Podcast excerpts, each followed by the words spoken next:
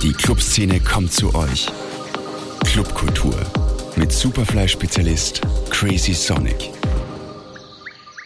Liebe Hörerinnen, liebe Hörer, seid gegrüßt zu einer weiteren Ausgabe des Podcasts Clubkultur mit Crazy Sonic. Was gibt es Neues in und um Wien? Ja, das Exil macht nun wieder ordentlich Wirbel.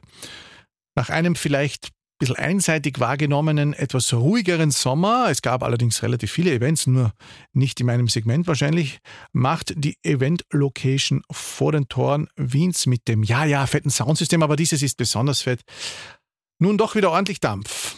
Am 18.11.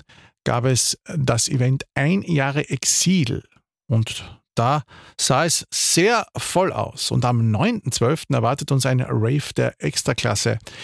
Amelie Lenz und eine große Abordnung von heimischen DJ-Größen sollen ab nun einmal monatlich unter dem Titel Verknallt die Wiener an die Stadtgrenze bringen. Ähnlichkeiten zum holländischen Verknippt Festival, allerdings nur vom Schriftzug her, sind offenbar rein zufällig, weil bei uns das ohnehin niemand kennt. Naja, verknippt heißt übrigens krank unter anderem. Ähm, verknallt ist jedenfalls ein Name, über den man sich vielleicht ein bisschen räuspern darf. Aber Namen, Namen, was sind schon Namen? Erfolgreich muss es sein und äh, es gibt auch schon eine Nachfolgeveranstaltung dann im Jänner mit DJ Rush. Also verknallt ins Exil. Viele fragen sich auch, was ist mit der Kantine los? Im, Praner, Im Prater sollten ja nicht nur die Bäume, sondern auch die Partys blühen. Das haben wir zumindest hier auch an dieser Stelle besprochen. Doch nach dem Kobosil-Event am 5. November blieben die Tore geschlossen. Meinen Informationen nach gab es wohl Differenzen mit dem Besitzer der Immobilie, die Dauer der Zwischennutzung betreffend. Auch hier an dieser Stelle wurde ja davon gesprochen, dass die Kantine neu bis März als Pop-up-Club bestehen sollte. Doch scheinbar war der Hausherr hier anderer Meinung oder zumindest anderer Einstellung und wollte seinen Rollercoaster, das äh, ist ja das Nachfolgeprojekt, der ja ab Sommer dort stehen soll, doch schon früher bauen oder bauen lassen. Seitdem geht es hin und her und die Betreiber der Kantine hoffen nach wie vor auf eine gütliche Lösung. Stand heute sollte das Event diesen Samstag mit Kollektiv Turmstraße von Kein Sonntag ohne Technomacher Benny Fleischhacker unter dem Titel Makro, ähm, der die Location lustigerweise in seinem Facebook-Event nicht Cantina, sondern nur Prater 34 nennt, am Samstag aber über die Bühne gehen. Es gibt relativ viele Gerüchte, aber wie es weitergeht, weiß ich leider nicht. Ich halte euch auf jeden Fall am Laufenden ob und wie die Kantine nun weiter bestehen soll. Und nun zum heutigen Thema. Viele bekommen ja Furunkel an den diversesten Stellen, wenn sie hören, diese und jene Crew spielt da, diese und jene Crew macht da und dort ein Hosting. Vor allem jeden, jenen DJs, die seit der Pandemie im Speziellen nicht mehr so oft zum Zug kommen. Stichwort Wachablöse. Was hat sich also getan?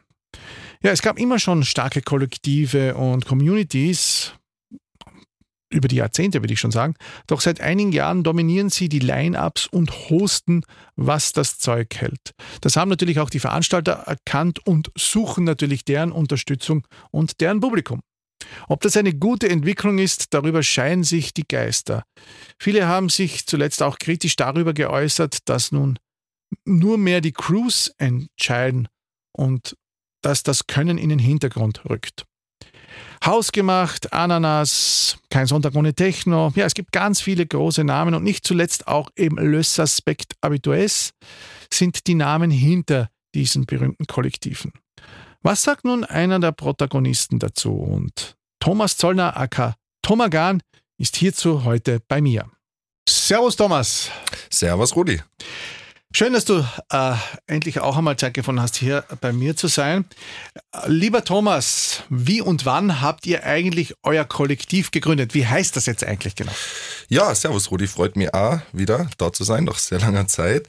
Ähm, ja, zu unserem Kollektiv, das gibt's jetzt mittlerweile seit fünf Jahren. Ähm, gegründet worden ist es damals eh in Wien und zwar schon relativ bald, nachdem ich mich von Tirol auf den Weg gemacht habe, um die Großstadt aufzusuchen, nämlich vor sechs Jahren, also so circa ein Jahr hat es gedauert, ähm, bis es dann da alles losgegangen ist.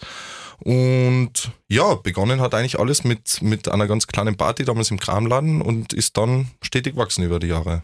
Und das Kollektiv heißt die üblichen Verdächtigen. Ge genau, ja, voll. Also das ähm, Kollektiv heißt übersetzt zumindest die üblichen Verdächtigen. Der wahre Name leitet sich aus dem Französischen ab, nämlich Les Espèces Habituelles, was ein bisschen schwierig auszusprechen ist.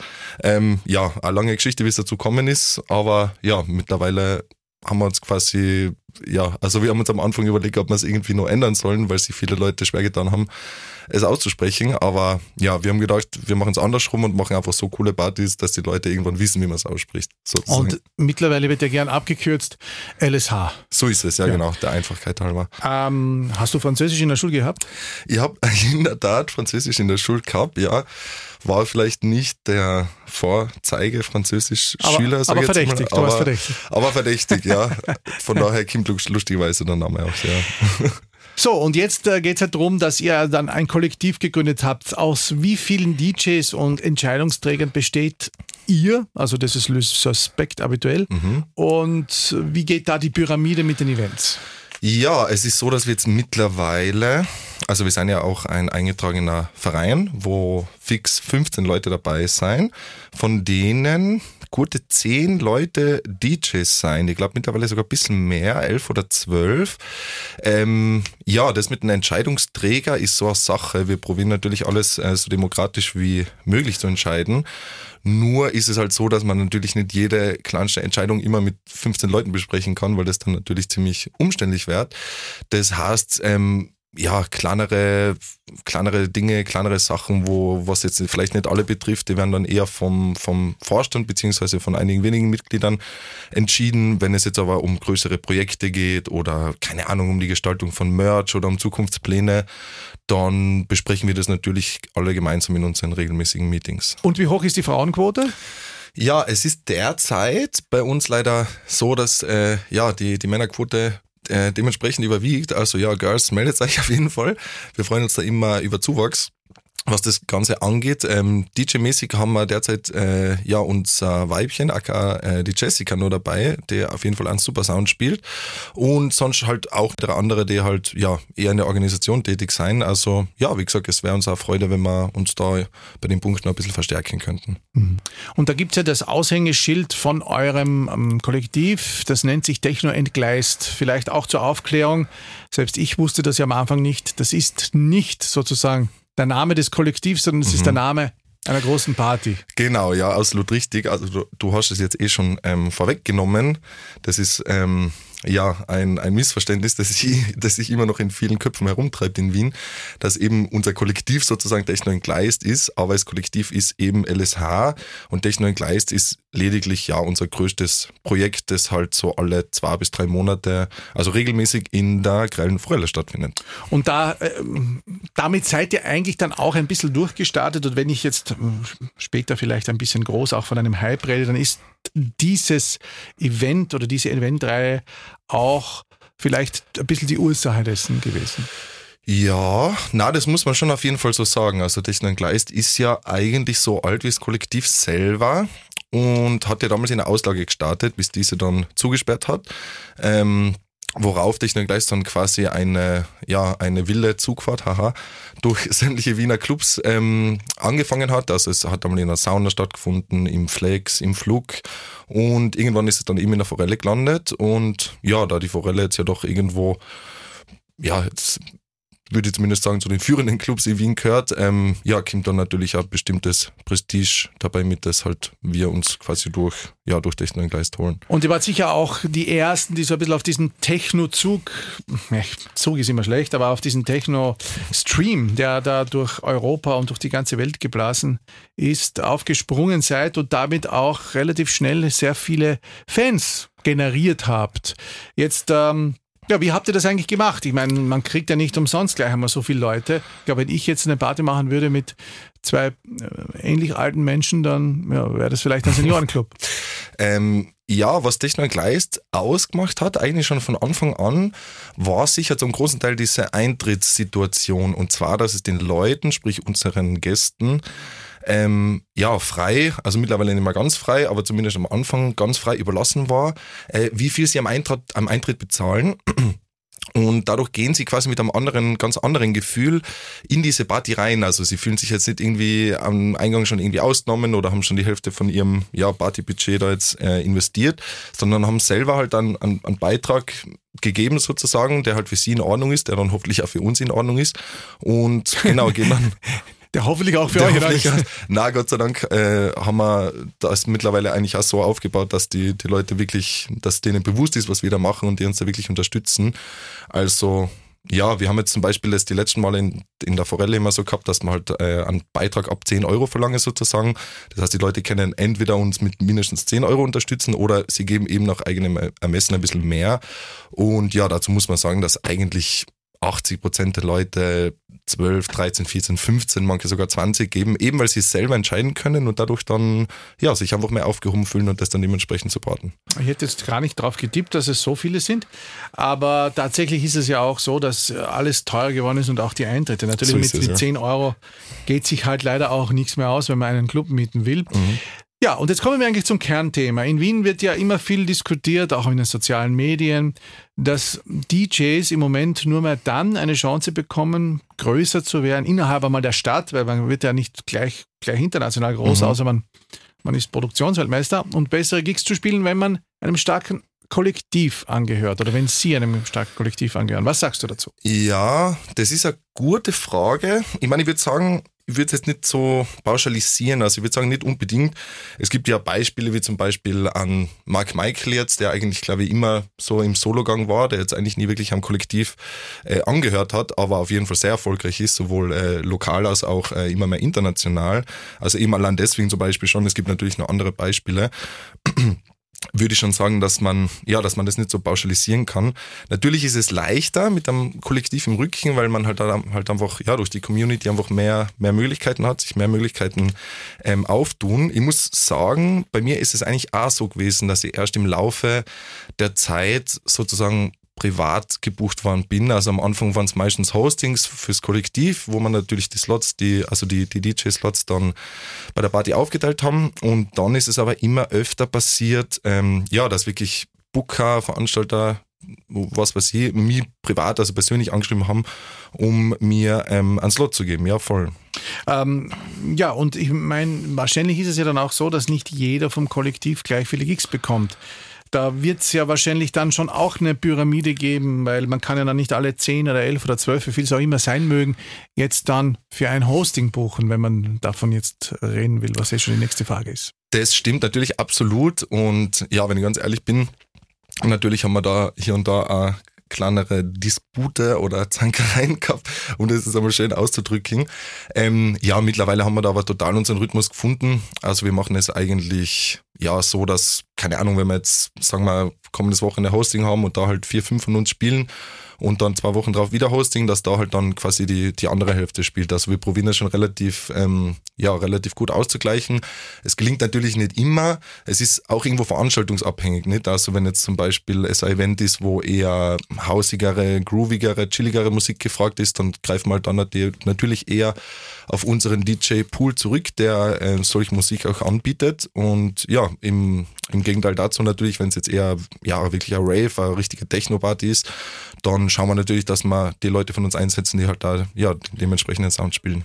Wenn man jetzt so auf die Line-Ups der Partys blickt, auch der größeren Events, dann könnte man aber meinen, dass äh, das doch schon ein bisschen stimmt, dass die Crews sozusagen jetzt äh, dann von den Veranstaltern bewusst eingesetzt werden. Man möchte ja sozusagen dann die ganze Social Media Arbeit der Crews haben. Man möchte so einen Promoschub, einen Boost bekommen. Mhm. Man will natürlich, dass die Leute, die jetzt in eurem Fall beispielsweise zu Techno Entgleist kommen, dann auch zu einem anderen Event kommen, das jetzt wo auch immer stattfindet. Ähm, und ja, da haben natürlich dann Einzelkämpfer ein bisschen sozusagen ein bisschen schlechtere Karten. Wie gehst du mit solchen Argumenten um? Ja, das ist auch auf jeden Fall eine Streitfrage, wenn du mich fragst. Ich meine, ich muss dazu sagen, natürlich werden durchs Kollektiv äh, einige Sachen leichter, was das Thema angeht. Allerdings würde ich jetzt nicht sagen, dass es reicht, einfach irgendein Kollektiv aufzubauen. Also was uns angeht, muss ich ganz ehrlich sagen, ich denke, wir werden einfach ja relativ oft gebucht oder sehr oft gebucht mittlerweile weil wir schlicht und einfach einen guten Job machen. Wir haben eigentlich immer gutes, positives Feedback, wir haben immer einen vollen Floor, wir haben immer tolle Stimmung. Also ich glaube, was so ein Kollektiv ausmacht, ist auch dieser, ja, dieser spezifische Charakter, beziehungsweise halt da dieser, dieser Stempel, weil sowas die Leute dann auch merken bei der Party, weil halt dementsprechend dann die Stimmung einfach auch cool ist. Und das färbt dann natürlich auch auf die Booker, beziehungsweise Veranstalter ab. Das heißt, die sehen dann einfach so, hey, die machen einen guten Job. Und natürlich zögern sie dann beim nächsten Mal nicht wieder zu fragen, ob man, ja, ob man das Ganze wiederholen möchte. Aber wenn man dann sozusagen jetzt viele Clubs behostet und ähm, in eurem Fall ist das ja jetzt auch ähm, neben der Forelle sozusagen dem Stammclub, wenn man so ein bisschen sagen kann, dann ja auch ein bisschen was Konträres, so wie zum Beispiel das O. Mhm. Kommen dann die Leute überall hin oder wird das nicht irgendwann beliebig und sie lassen irgendwann einmal aus ein bisschen? Ähm, ja, ja, das ist schwierig natürlich, weil das Publikum vom, vom O-Club ist jetzt wahrscheinlich nicht wirklich mit dem von der Forelle äh, zu vergleichen, ohne da jetzt irgendwie irgendwas gut oder schlecht zu nennen, aber ja. es ist halt einfach eine andere, andere Sparte, ein anderes Segment sozusagen. Ähm, ja, ich würde sagen, es ist mittlerweile die Community groß genug, dass es auch von beiden Seiten ähm, Aspekte abdeckt. So, das heißt, wenn wir im O-Club spielen, dann haben wir Community, die eher dort, dorthin geht und dann eher den Sound feiert, was wir dort machen. Und wenn wir zum Beispiel und Gleis in der Forelle haben, wo es schon ein bisschen deftiger und mehr Underground-mäßig zugeht, dann spricht es halt wieder an, an anderen Teilen unserer Community an. Ja, also wir haben da mittlerweile uns Gott sei Dank so eine große Fa äh, ja, Fanbase, will ich jetzt nicht sagen, aber halt Base aufgebaut, ähm, ja, dass wir beide Bereiche gut bedienen können mhm. sozusagen. Mhm. Ja, äh, wie wird das eigentlich dann gehandhabt, wenn jetzt jemand kommt und anfragt und äh, ihr möchtet, dass ihr sozusagen das hostet? Äh, der Hype, der kam ja da so vor fünf, vier Jahren auf, wie du es gesagt hast. Mhm. Wird da hier in einem Art Plenum diskutiert, wo man etwas hostet oder entscheiden da auch nur wenige? Also generell freuen wir uns natürlich immer, wenn wir Anfragen kriegen und nehmen da die meisten an, müssen wir dazu sagen, weil sie ja in der Regel eh immer wieder von den gleichen Clubs kommen. Ähm, ja, entschieden wird's natürlich, wird's natürlich dann schon ähm, hauptsächlich dann von den DJs, weil es ja die betrifft. Aber ja, ich meine, es kommt da halt drauf an, wie natürlich was es für ein Club ist, um was es geht. Ähm, ja, wir uns einfach mit der Veranstaltung und mit dem ganzen Ding identifizieren können, was da abgeht. Und ja, nachdem wird dann die, die Entscheidung getroffen. Aber ja, ja. Wie kann man eigentlich zu einem, zu einem Kollektiv stoßen? Ist das ein eingeschworener sag ich mal, alter Freundeskreis, weil alt seid ihr natürlich noch nicht, das ist noch jung, oder gilt hier auch schon ein musikalischer Mindestqualitätsanspruch und wie verhält sich mit der Diversität? Wie viele Frauen sind dabei? Oder gibt es da noch Chance, dazuzukommen? Oder? Ja, das mit dem Dazukommen ist, ja, ist so eine Sache. Wir sind schon irgendwo ein, alt eingeschworener Kreis, wie du so schön gesagt hast. Ähm, aber es ist schon möglich, dazuzukommen. Allerdings machen wir das jetzt nicht so wie, keine Ahnung, andere Kollektive, wo ich jetzt keine Namen nennen will, dass wir zum Beispiel Castings ausschreiben oder irgendwie öffentlich irgendwie nach, nach neuen Mitgliedern suchen, sondern das ist eher so ein Prozess. Also wir schauen uns die Leute wirklich lang an. Also es gibt so eine Art Bewährungsphase sozusagen. Das heißt, es geht nicht nur darum, dass die Musik passt, es geht ja sowieso nicht nur um die Musik. Also wir brauchen ja Leute, die jetzt nicht DJs sein, sondern die einfach Entertainer sind. Genau, Entertainer sind. Einfach generell bei der ganzen Organisation mithelfen. Ähm, ja, wie gesagt, das ist einfach ein stetiger Prozess. Das heißt, es muss halt ähm, einfach auf, auf persönlicher Ebene passen. Nicht? Es muss einfach jemand sein, der in den Vibe reinpasst und irgendwie, ja, dem, dem Ganzen einfach noch einen positiven Schub gibt sozusagen. Aber ja, wenn ich mir denke, es ist jetzt eh vor einiger Zeit haben ein, zwei neue Mitglieder aufgenommen.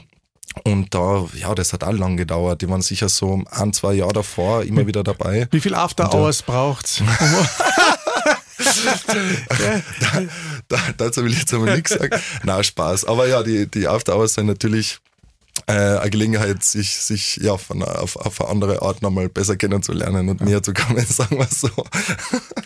Früher waren eher Releases, ein eigenes Label oder auch internationale Gigs ähm, im Fokus aufgrund dessen äh, man dann in den Vordergrund gerückt ist. Mittlerweile ist das nicht mehr so wichtig, wenn man sozusagen was werden will. Ähm, da gibt es einerseits halt so ein bisschen verbissene Produzenten, die natürlich dann sich oft aufregen, die haben viele Releases, aber starten halt das DJs nicht durch und warten dann einmal irgendwie auf den richtigen Zeitpunkt und verpassen dann vielleicht den Absprung. Und bei anderen geht es halt viel leichter, weil sie, weiß ich nicht, ähm, auch dieses ähm, Social Media Management haben, das andere nicht haben. Findest du das eigentlich richtig? Ähm, ja, dazu muss ich erstens einmal sagen, wir seien gerade dabei, in der Tat unser eigenes äh, Label, und zwar LSH Records, aufzubauen. Ähm, es ist zwar noch in die Kinderschuhe, aber eben die, die Vorbereitungen laufen ähm, gerade auf Hochtouren. Ähm, ja, das heißt, wir seien eh dabei, uns da irgendwie ein bisschen in diese Richtung zu orientieren. Generell würde ich dazu sagen, dass wir uns da eigentlich nicht so festlegen. Also ich würde das gar nicht so steif betrachten. Ich würde auf jeden Fall sagen, dass es schon einfach wichtig ist, eine starke, eine starke Base irgendwie in, in, in seiner Heimat, sprich jetzt da bei uns in Wien, zu haben. Aber natürlich, ja, es ist auch sehr interessant, ähm, international aufzutreten. Also wir haben jetzt eh schon einige Sachen gehabt. Ich habe selber jetzt schon zweimal in Amsterdam gespielt, heute in Rumänien haben wir äh, beim Electric Castle Festival gespielt, kommenden März haben wir in Berlin. Also es ist, ist schon das, einiges ist geplant. Auch, geht das dann auch so, dass man sozusagen über die große Community andere Communities dann in anderen Ländern kennenlernt? Weil der Zeit lang war das ja ein bisschen verschrien, dass man so sich sozusagen austauscht. Ähm, aber ich finde das ja eigentlich und nach wie vor nicht schlecht. Ich habe das ja auch eine Zeit lang gemacht, gebe ich auch zu, dass man sozusagen Leute, die in anderen Ländern schon was geleistet haben, einen Club aufgebaut haben, eine Community aufgebaut haben, dass man die dann noch ein bisschen rausbringt, weil sie es vielleicht selber nicht so schaffen und hinter dem nicht so eine, eine, eine Bushing-Agentur steht, die einen dann jede mhm. Woche zweimal durch die Welt jagt. Ach so, ja, ja, na, wie gesagt, also wir sind auch wenn wir unterwegs sein oder wenn wir irgendwo auswärts spielen, natürlich stets auf der, auf der Suche nach neuen Connections, ähm, um sich natürlich dementsprechend auch auszutauschen. Wobei uns dann natürlich schon auch dieser musikalische Aspekt ähm, am wichtigsten ist. Also der steht schon im Vordergrund, sprich wir machen jetzt nicht einfach simple Bookings und Rebookings, nur quasi weil ihr jetzt in keine Ahnung, jetzt in Deutschland spielt, spielt jemand von dort bei uns, sondern es ist schon auch wichtig, dass, äh, dass die, musikalische Ebene passt, weil ja, sonst wäre das ja irgendwie heuchlerisch und ja, unserem Partykonzept nicht ähm, nicht ja, zuträglich. Nicht, nicht zuträglich, zuträglich. Ja, danke, danke. Ja, ein weiterer Punkt, der ja gern jetzt in letzter Zeit auch immer wieder kritisiert wird, ist die derzeitige, der derzeitige Musiktrend in der Clubszene. Ich rede jetzt ja natürlich nicht vom, mhm. vom, vom, Alternat äh, vom nicht, vom kommerziellen Pop. Ähm, da gibt es auf der einen Seite viel harten Techno. Das hatten wir schon mal in den 90ern. Dann gibt es viel Trance. Hm, hatten wir auch schon mal in den 90ern. Dann ähm, viel Trash ähm, und 90s. Mhm. Kommt natürlich aus den 90ern und ist für viele wieder ein Albtraum. Ist die derzeitige Raver-Generation, die sozusagen ja in den späten 90er, Nullerjahren geboren ist, nicht in einer Zeitkapsel gefangen? Alles dreht sich wieder? Hm, ja, das ist ein Thema, bei dem ich finde, dass man es nicht so kritisch und äh, dramatisch betrachten sollte. Ich würde sagen, ähm, Musik erfindet sich immer wieder neu. Das ist ja das, was es irgendwie ausmacht. Also ich gebe dir auf jeden Fall recht bei dem Punkt, dass der, dass der Sound wieder härter und ähm, vor allem mal schneller geworden ist in letzter Zeit. Ähm, allerdings hat er trotzdem wie soll ich sagen, hat er trotzdem was, was, was Neues mitentwickelt. Also der Trance, der zum Beispiel jetzt heutzutage rauskommt, ist ja nicht mehr der gleiche wie der in die 90er damals. Also es ist natürlich angelehnt an das und das Prinzip ist ähnlich, beziehungsweise das gleiche. Aber es ist trotzdem, ja, es ist trotzdem was Neues. Also es ist trotzdem was Neues und trotzdem schrecklich. Voll, ja. das kann ich jetzt nicht unterschreiben, aber ja. Nein, ich würde sagen, Musik ist immer, immer, de, ist immer das, was wir sie machen. Und ja, das ist auch gut so, auf jeden Fall. Nein, habe ich auch nicht so ernst gemeint. Gerade letzte Woche hatten wir, äh, vor zwei Wochen, Wochen natürlich hatten wir der Tutata da. Die machen das natürlich auch sehr gut ja. und sind, eigentlich hat mich ja dann auch ähm, der Erfolg, der ein bisschen zu diesem heutigen Podcast angestachelt, dass wir ein bisschen darüber reden, mhm. wie stark die Communities jetzt eigentlich sind. Das ist ja auch bei manchen so, dass man dann sagt, na gut, auflegen kann mittlerweile jeder. Wenn man beim starken Kollektiv ist, ist man dann ja schon, schon die halbe Miete da.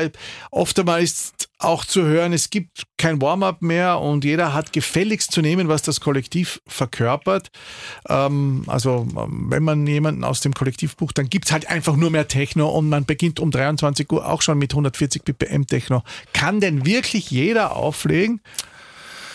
Na, würde ich nicht sagen. Also generell beim Auflegen würde ich sagen, es, es, das Grundprinzip des Auflegens ist eigentlich relativ simpel. Allerdings kommt es halt dann natürlich ähm, extrem drauf an, ähm, wo die Skills liegen, beziehungsweise was man, ähm, ja, was man daraus macht, vor allem beim Mischen und so weiter. Also ich finde, da kann man sich schon äh, ziemlich reinstreben sozusagen. Also wie gesagt, die, die, die Basis ist, ist jetzt nicht so schwierig, aber halt wirklich da selber was draus zu machen und sich wirklich so seinen eigenen, ja, seinen eigenen Stil äh, aufzubauen, da steckt schon viel dahinter auf jeden Fall. Und ja, bezüglich der Geschichte mit dem Warm-up, ja, ich weiß nicht, ich würde nicht sagen, dass es da richtig und falsch gibt. Da, da kommt es halt drauf an, was, was den Kollektiven einfach wichtig ist, was sie rüberbringen wollen. Also wie du sagst, es gibt die Kollektive, die sagen, du buchst uns, dann muss dir klar sein, wir spielen den Sound und ciao. Aber es gibt auch Kollektive wie unseres zum Beispiel, die jetzt einfach ein breiteres Offer an, an, an DJs haben sozusagen und dadurch ein größeres Musikspektrum ähm, ja, dargeboten wird. Und ja, so wie der Forst zum Beispiel schon angeschnitten habe, das heißt, wir schauen uns halt da die Party an, was für Sound läuft da, was passt da rein und dementsprechend stellen wir dann halt Leute von uns zur Verfügung, die dann dort auch reinpassen. Also es ist nicht so, dass wir uns jetzt, blöd gesagt, da zum, zum Depp der Veranstalter machen. Natürlich machen wir unser Ding, aber wir wollen ja auch, dass es halt einfach ins Konzept passt. Okay. Ähm, gibt es für dich eigentlich in Wien so in der letzten letzten Zeit, sagen wir halt seit der Wiedereröffnung im März, DJ-Neuentdeckungen, wo du sagst, wow, der, der oder die macht das ausgezeichnet? Ähm, ja, ich muss sagen, es hat jetzt auch des Öfteren solche äh, Female DJ-Workshops gegeben, die ich sehr cool gefunden habe, weil mir ist interessanterweise in letzter Zeit aufgefallen, also ich kann jetzt keine genauen Namen nennen, aber dass vor allem da im, im, ja, im weiblichen Bereich auf jeden Fall Verstärkung gekommen ist, also dass da viele neue nachkommen, was ich persönlich sehr cool finde, weil es ja, ja, Thema ist, was zurzeit gerade gang und gäbe ist und da auf jeden Fall ähm, mehr gemacht gehört. Also ja, ich würde, wie gesagt, ich könnte jetzt nicht genau direkt einen Namen nennen, aber ich sehe, dass auf jeden Fall viele neue, motivierte Talente daherkommen, die auf jeden Fall auch gefördert gehören. Und wo es nicht nur davon abhängt, ob sie sexy Fotos auf Instagram haben. Das absolut natürlich, ja. Das ist dann auch wichtig. Ähm, findest du auch, so wie ich, ich habe das ja schon einmal erlebt, dass es in Wien jetzt derzeit wieder eine ziemliche Zweiteilung der Szene gibt? Da die sehr, sehr vielen vielen total random, x-beliebigen Studentenpartys mit extrem austauschbarer Musik, auch teilweise mit vielen 90ers, da 90s Club, dort 90s Club. Und dort die wenigen, sage ich mal, wirklich coolen Underground-Events und Clubs angeführt von der grellen Forelle. Es gibt sehr wenig dazwischen. Melodic ist irgendwie verschwunden, Tech House darf mm. man mhm. immer sagen und House hat auch einen schweren Stand im Moment.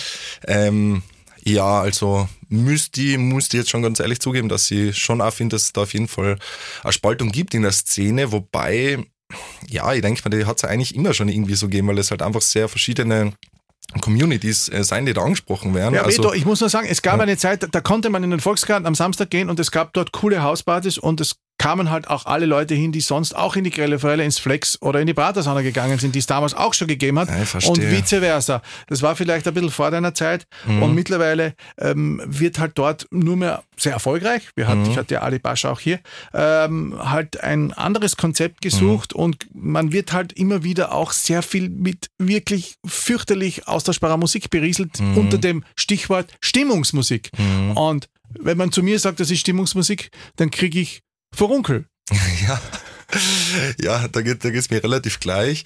Ja, na, wie du sagst, also ich, es ist, da ist schon auf jeden Fall eine Spaltung. Ich würde da vielleicht eh maybe ein bisschen zum Beispiel einen O-Club noch hernehmen, der da, ich meine, natürlich auch in einer eher kommerzielleren Schiene mitspielt, aber finde ich für mich diesen, ja, diesen vielleicht typischen Techno-Sound und mehr die kommerzielleren Geschichten noch ein bisschen vereint und da vielleicht noch ein bisschen, ja, fast als, als, als Vorreiter quasi ähm, dient, sozusagen, da die Communities ein bisschen zu vereinen. Ob es wirklich funktioniert, weiß ich nicht. Aber ja, ich würde da nicht unbedingt sagen, dass es vielleicht schlecht ist, dass das getrennt ist, weil wie gesagt, das einfach sehr verschiedene Community, Communities sein und verschiedene Feierkulturen geworden sind. Geworden sind, ja, okay, ja. ja. Ich glaube, du hast recht, dass O versucht, die Communities dorthin zu bringen, mhm. aber ob das Publikum mitzieht, das wird man ist sehen. Ist die Frage, das ja, ist klar. Bei meinen Besuchen eher, eher das Gefühl, dass es dort halt auch sehr viel um gesehen und gesehen werden geht. So ist es, ja. Und natürlich auch ein ganz anderes Publikum, ein schickeres Publikum. Ein schickeres Publikum, ja, das stimmt. Also hier wird sich äh, noch herausgeglitzert, was ja teilweise anders nicht so ist. Da gilt eigentlich nur schwarz. Ja. So ist es, ja. Ähm, wie soll es jetzt mit euch weitergehen? Ich meine, das klingt jetzt so, so negativ. Wie mhm. wird es mit euch weitergehen? Was sind eure Pläne für die Zukunft? Gibt es da schon? Ein Label hast du angekündigt. Was ja. gibt es noch? Wann gibt es die nächsten großen Events? Die nächsten großen Events. Ähm, naja, die nächste Geschichte, was wir haben, ist unser ja, halb interne Weihnachtsfeier, sage ich mal, die wir am 10. Dezember in einer noch geheimen Location veranstalten werden. Also wie gesagt, es wird kein offizielles Event geben. Das Ganze findet ähm, per Einladung und einem privaten Facebook-Event statt. Also ja, falls jemand zuhört und mich kennt, ihr könnt es mal gerne schreiben. Folge dem Hasen. Folge ja, genau. ähm, voll, das ist jetzt auf jeden Fall nochmal das nächste Ding, was wir haben. Dann natürlich Techno und Gleist, wobei ich nicht denke, dass ich da heuer noch was ausgehen werde. Das wäre ein bisschen zu kurzfristig. Aber dann im Frühjahr auf jeden Fall werden wir damit ähm, wieder durchstarten. Ja, ja, passend ein bisschen zum, zum Thema. Kantine entgleist, kein, keine. das ist dann wieder ein anderes Thema. Jetzt noch eine, eine lustige Abschlussfrage. Haben eigentlich DJ mit folgendem Anforderungsprofil noch Chancen? Mit 30er männlich, große Produktionskills, kein Instagram. Ähm, ja, das ist auch eine gute Frage. Also, ich würde die Frage aber schon ganz klar mit äh, Ja beantworten. Es ist halt einfach eine Frage der, der Eigenvermarktung sozusagen. Es gibt natürlich auch andere ähm, andere Wege als Social Media, ähm, ja, sich selber zu vermarkten. Natürlich spielen auch die, die Skills dementsprechend mit. Allerdings ist es natürlich einfacher, natürlich über Social Media das zu machen. Ich muss auch ganz ehrlich dazu sagen, viele, ja, viele Veranstalter oder Booker etc., Promoter setzen halt da voraus quasi, dass wenn sie uns oder mich oder keine Ahnung wen buchen, dass dann automatischer mitpromotet wird auf Social Media und wenn dann eben eine Person nicht auf Social Media wäre, dann ja, fällt das halt irgendwie weg. Also das ist halt das Ding. Also ich würde sagen, man hat schon, man hat schon eine Chance, allerdings wahrscheinlich ist es umso schwieriger auf die wirklich großen Bühnen zu kommen. Also eher, ist dann eher Underground-Geschichte wahrscheinlich, ja. Ja gut, die großen Bühnen, die äh, von die träumte, träumen wir ja eh nicht mehr. Mhm. Und äh, so gesehen, glaube ich, ist es kein Geheimnis mehr, wenn ich sage, nächstes Jahr wird es dann für mich wohl die letzte Runde sein. Oh, ja. Vielen Dank, lieber Thomas. Sehr gerne. Ich habe ja auch äh, bewusst jetzt noch verschwiegen, dass wir ja so ein bisschen äh, gemeinsam, wobei natürlich du im Vordergrund stehst, mit deiner Crew ja auch den Sommer in der Pratersonne gehostet haben. Und da gibt es auch noch eine Weihnachtsfeier mit dem Projekt Techno Rave am Mittwoch, um Rave Gottes Willen. Mittwoch, jetzt, ja. ich schon nicht, jetzt wollte ich schon Techno Entgleist am Mittwoch sagen. Rave am Mittwoch natürlich.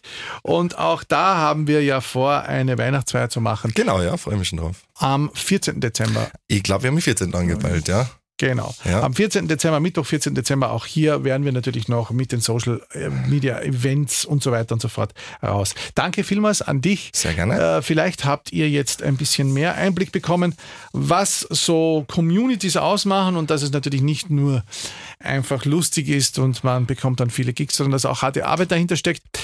Man muss das ja alles auch aufbauen. Ja, wie immer hört ihr diesen Podcast und alle, die schon abgespielt und abgespeichert sind auf allen Plattformen, wo es Podcasts zu hören gibt. Ihr wisst ja, Spotify, Apple und so weiter. In zwei Wochen, da spreche ich dann wieder mit einem interessanten Gast über interessante Themen hier auf Radio Superfly. Und bis dahin wünsche ich euch einen schönen Advent. Clubkultur mit Crazy Sonic. Zum Nachhören als Podcast auf superfly.fm.